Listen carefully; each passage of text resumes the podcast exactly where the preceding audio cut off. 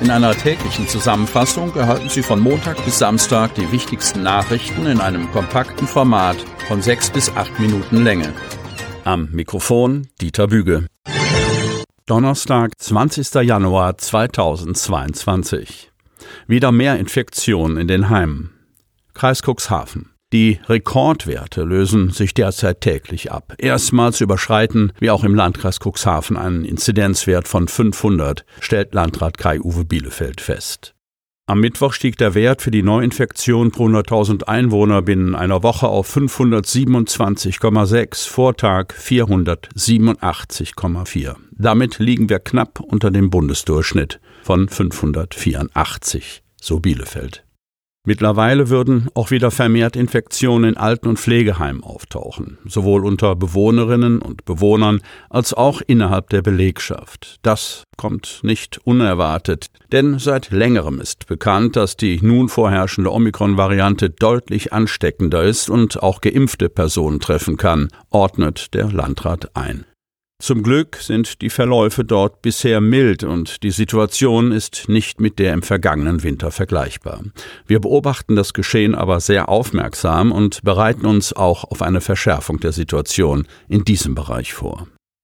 Außerdem informiert die Kreisverwaltung über zwei weitere Corona-Todesfälle. Verstorben im Zusammenhang mit Infektionen sind zwei Frauen im Alter von 101 und 75 Jahren aus Landhadeln und Hagen. Unfall mit Wohnmobil in Bülkau. Otterndorfer leicht verletzt. Bülkau. Am Dienstag gegen 18 Uhr war der Fahrer eines Wohnmobils von Osterbruch kommend auf der Kreisstraße 16 in Richtung Bülkau unterwegs. In der Nähe einer Firma am Hadener Kanal in Bülkau geriet der Otterndorfer in den Seitenstreifen und fuhr in einen Graben. Nachfolgende Verkehrsteilnehmer alarmierten umgehend die Rettungskräfte. 22 Einsatzkräfte der Feuerwehr Bülkau, des DRK Rettungsdienstes Landhadeln und der Polizei Hemmoor eilten zum Einsatzort. Beim Eintreffen der ersten Einsatzkräfte hatte sich der 50 Jahre alte Fahrer bereits selbst aus seiner misslichen Lage befreien können und wurde wegen leichter Blessuren an den Rettungsdienst übergeben. Die Feuerwehr richtete eine halbseitige Sperrung der Kreisstraße 16 ein, sicherte den Brandschutz, nahm auslaufende Betriebsstoffe auf und leuchtete den Bereich zur Unfallaufnahme aus.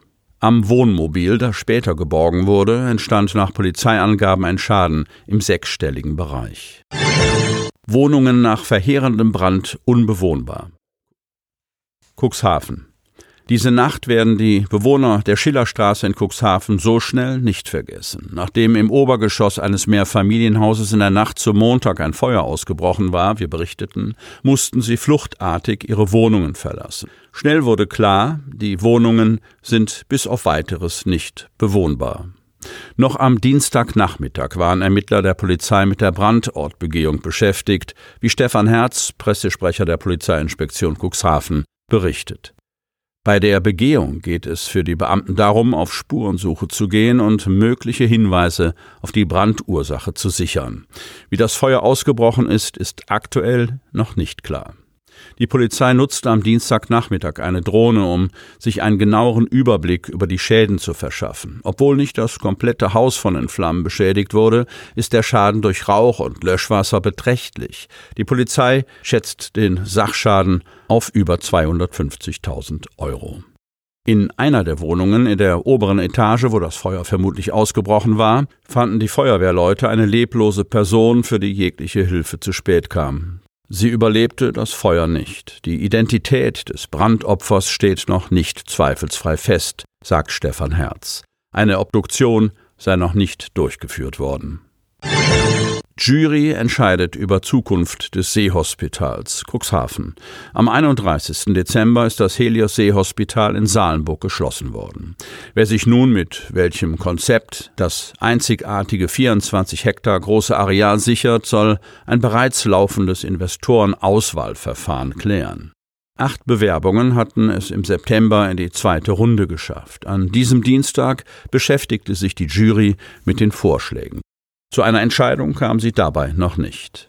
Wie Krankenhaussprecherin Katharina Recht berichtet, haben sich die Teilnehmerinnen und Teilnehmer, die im Wattenmeer Besucherzentrum in Sichtweite des Helios-Geländes tagten, angesichts des laufenden Verfahrens auf Stillschweigen verständigt, um die Chancengleichheit aller Bewerber zu wahren. Aus der Betrachtung und Bewertung der Konzepte, die konkrete Beschreibungen und Visualisierungen enthalten mussten, hätten sich Rückfragen abgeleitet, die die potenziellen Investoren in ihren Konzepten noch ergänzen sollten. Das nächste Jurytreffen ist auf den 21. Februar terminiert worden. Es bestehe Zuversicht, dass dabei schon der Käufer gefunden werde, so Katharina Recht.